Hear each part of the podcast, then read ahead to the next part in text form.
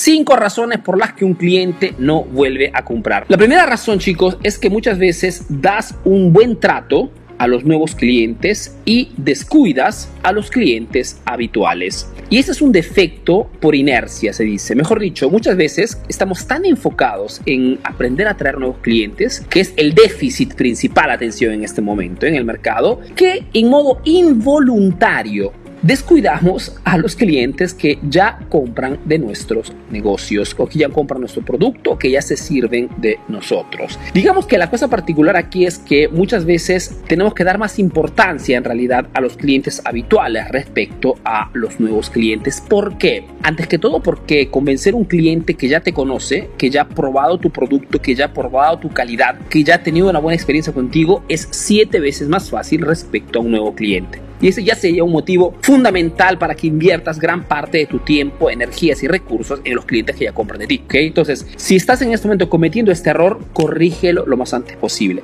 Los nuevos clientes son importantes. Mantener a los clientes que ya compran de nosotros es fundamental. ¿ok? Y tra importante y fundamental, el fundamental gana siempre. ¿ok? Y esto te lo digo porque, por ejemplo, en este momento de crisis económica, porque las personas, los emprendedores que han trabajado muy bien sobre mantenerse a los clientes que ya compran de ellos, están teniendo menos problemas. Porque en tiempo de crisis, en tiempo de restricciones económicas, es mucho más complicado ¿ok? atraer nuevos clientes y es mucho más fácil convencer a los clientes que ya nos conocen a comprar nuevamente. Entonces, primer error, dar un buen trato a los nuevos clientes y, repito, involuntariamente descuidar a los clientes habituales. Sobre todo porque cuando un cliente habitual no se siente privilegiado o en algún modo se siente descuidado porque de repente ve que haces ofertas, lanzas descuento, lanzas promociones, lanzas muchísimas cosas, ¿no? Para atraer y a él de repente no le das nada, se siente en algún modo poco privilegiado. ¿Y cuál es el problema? Que allá afuera hay muchísima competencia, muchísima competencia que trata de enamorar a tus clientes. Y en el momento exacto que tu cliente se siente descuidado y encuentra un motivo para probar a la competencia, la probabilidad que ese cliente se aleje de tu negocio es altísimo. ¿okay? muchísima atención a este aspecto, chicos. La razón número dos por la cual muchas veces perdemos clientes, ¿ok? O el cliente no regresa a comprar más en nuestro negocio, es simplemente porque sin querer queriendo, como decía el chavo del 8, generamos una alta rotación de personal dentro del negocio.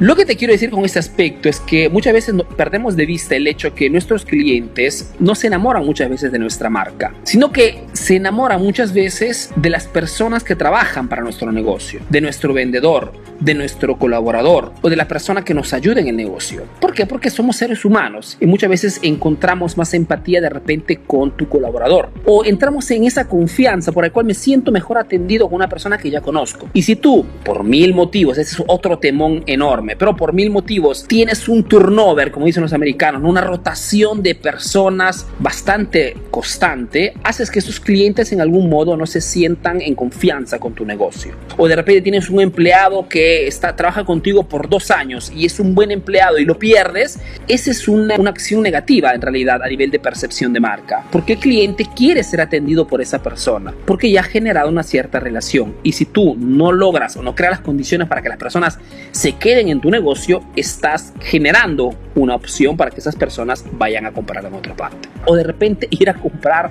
a la tienda donde nuestro, donde nuestro ex vendedor trabaja en este momento. Tres, número tres, otro motivo por el cual muchas personas, muchas veces los clientes dejan de comprar en nuestro negocio. ¿Por qué? Porque muchas veces tus vendedores son muy agresivos con los clientes. Yo estoy de acuerdo con el hecho de que se debe crear siempre ¿no? un cierto espíritu de competición entre tus colaboradores, entre tus vendedores. La competición sana es seguramente un factor muy importante para elevar nuestros estándares. El problema, pero que si no, no gestionamos correctamente este tema, podemos caer en el error de que nuestros colaboradores, nuestros vendedores sean muy agresivos con los clientes. Esto lo puedes percibir en muchísimos franchising, por ejemplo, ¿no? Esas marcas americanas donde se empuja la competición a niveles extremos, muchas veces los clientes no quieren entrar en esos negocios porque saben que cómo entran son inmediatamente tomados y tratados y se sienten exprimidos, que no se sienten guiados. Entonces, competición sí, pero siempre dando un buen servicio al cliente y sobre todo dando los consejos correctos, haciendo que el cliente compre el mejor producto o el servicio más adecuado para la exigencia que el cliente tiene. No solamente el producto o el servicio que le genera una mayor ganancia. Chicos, este punto es importantísimo. Otro, otro motivo por el cual los clientes no regresan a comprar es que Muchas veces los emprendedores no escuchan las sugerencias y pedidos de los clientes. Aquí estamos a un nivel básico, pero es muy importante. Nuestros clientes, exactamente como nosotros, son seres humanos que manifiestan constantemente sus emociones,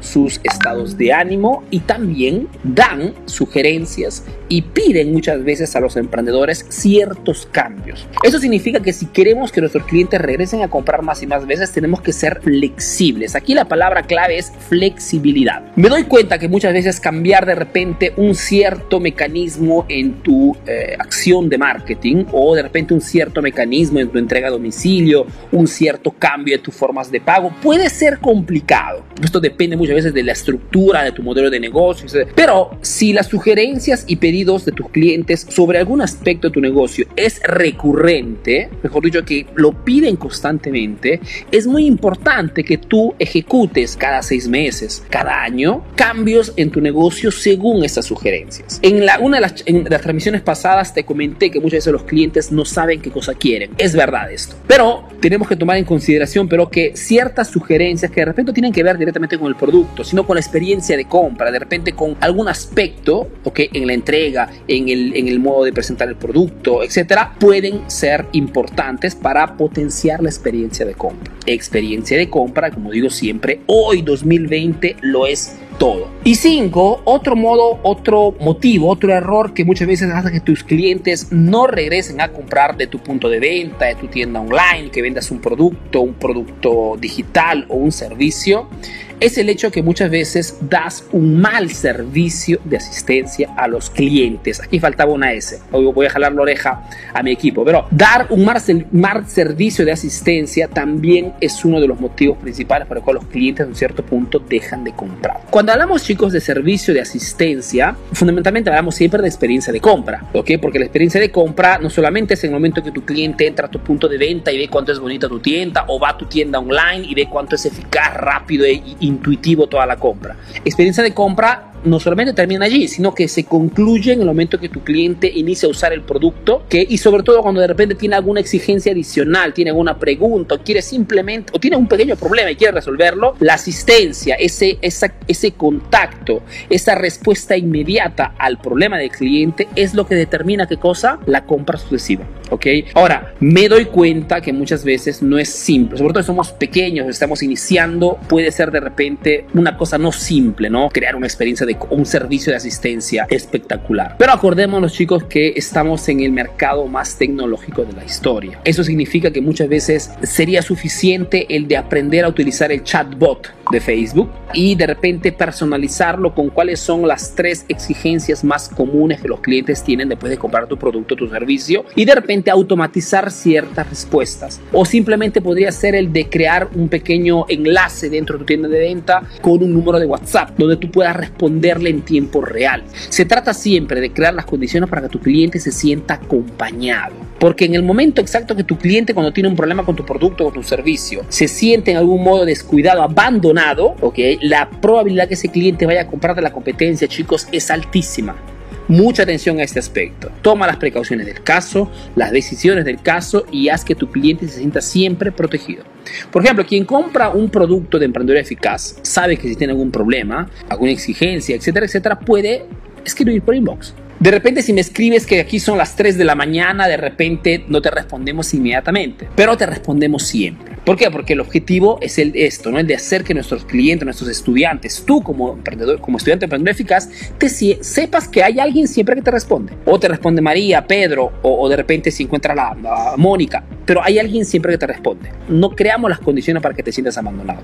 Requiere esfuerzo, inversión de tiempo, de repente pagar a una persona, sí, pero es hace parte de nuestro negocio. ¿ok? Nuestro negocio no es solamente el de crear un punto de venta y atraer clientes, no, también es mantenerlos en el tiempo. Escribí un sexto, un sexto que no estaba programado, pero te lo doy igualmente, que puede ser también muy útil. Otro motivo por el cual un cliente no regresa a comprar es el hecho de que te enfocas demasiado en el precio. ¿Qué significa esto? Significa que muchas veces el cliente, sobre todo los nuevos clientes, cuando entran a tu punto de venta o cuando de repente te escriben por inbox o te mandan un correo electrónico o te llaman por teléfono de repente para saber de repente algo sobre tu producto, la primera cosa en la cual te enfocas, ok, es el de comunicarle una oferta, un descuento, una promoción. Cuando el cliente de repente ni siquiera te lo ha pedido. Lo que te quiero decir es un poco lo que decían antes, ¿no? Cuando nuestro cliente pide información y nosotros de repente con el entusiasmo o las ganas de cerrar una venta, en vez de tomar información, en vez de preguntarle qué cosa quiere resolver, en vez de preguntarle de cuánto tiempo de repente tiene ese problema,